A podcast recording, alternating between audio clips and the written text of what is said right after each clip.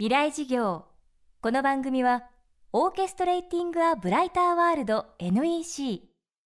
暮らしをもっと楽しく快適に川口義賢がお送りします。未来授業月曜日チャプター未来事業今週の講師は西畑清純さん。明治元年より続く花と植木の卸問屋株式会社花うの5代目そして世界30カ国以上を渡り歩き市場に出回らない珍しい植物を手に入れるプラントハンターとしても知られています。今週は日本と世界の希少植物を探し求めるプラントハンター西畑さんに仕事論植物の魅力植物から得られる学びについて伺っていきます。未来事業1時間目。まずはプラントハンターという日本では珍しい仕事について。テーマはどんぐりの背比べ。今届いてる木は恐竜時代から姿を変えずにというか恐竜時代の面影を残してるすごい太古の植物がね今日本のまさに港に届いていてね。ディクソニア・アンタルクティカっていうんですけど4億年ぐらい前に生命が初めて海から上がったわけですよ陸に。で陸に上がって最初は苔みたいにこう張り付いてるわけです。それが初めて巨大化に成功したのがシダ植物なんですよ木製シダって木みたいになるシダだからまさに実際恐竜がその葉っぱを食ってたわけですその木を角のめちゃくちゃでかいやつを今回ようやく手に入れることができて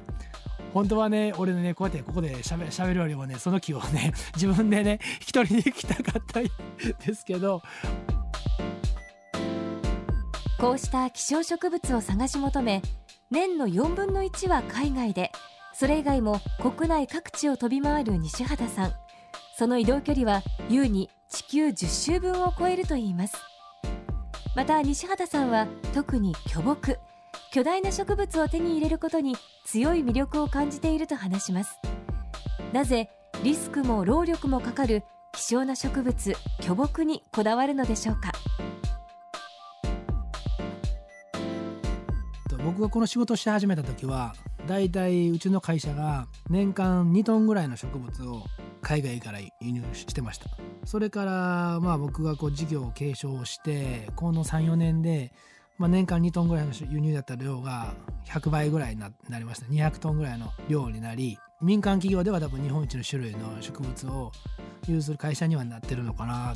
まあ僕の場合はもちろん卸業なんで流通乗ってない植物を欲しがるガーデン屋さんだったりグリーンショップだったりだからそういうプロに卸すのが一つなんです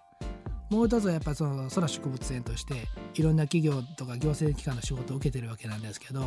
結局はそれが例えば結果的に百貨店に飾られたりだとか公園に植えられたりだとかイベントの装飾に使われたりだとか、まあ、植物園に出したりとか爆発的に増えてる最中ですね。自然のありのまんまの木を植えたいとか飾りたいとかっていう傾向にあるんじゃないかなと思いますけどね。これはね2つの表向きの理由と1つのリアルな理由とあってまず表向きの2つの理由はですね一つは僕ちっちゃい頃からヒーローもんが大好きだったんですよ例えばガンダムとかウルトラマンとか強くて大きなものに憧れる少年だったんですよねだからこうでっかい巨木を見るとうわすげえ欲しいなってやっぱ思ってしまったりとかね。でもう一つは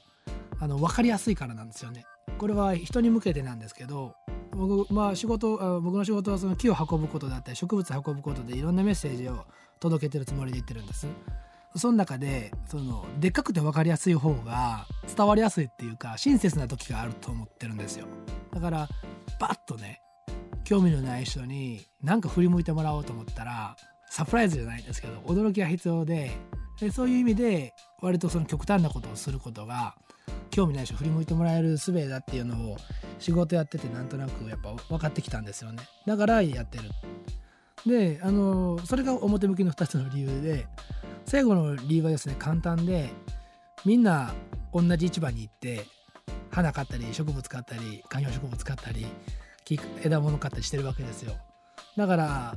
誰もやってないとこやらないと業者としてはやっぱりそのもう経営者としてですよね。考えるとどんぐりの背比べになってしまうと思って。だから俺がじゃあ植物の調達屋として世間に出せるものって言ったらまあ誰もやってないところの方がまあその競争がいないじゃないですか。そういうことであの世の中にも植物の卸業とかもたくさんあるんですけどそのちょっと違う差別化っていう意味で巨木っていうのがあるっていうのも確かです。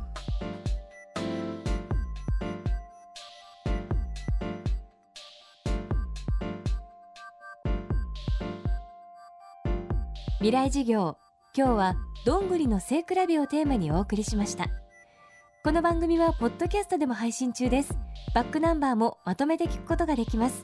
アクセスは東京 FM のトップページからどうぞ。未来授業明日も西畑清純さんの講義をお送りします。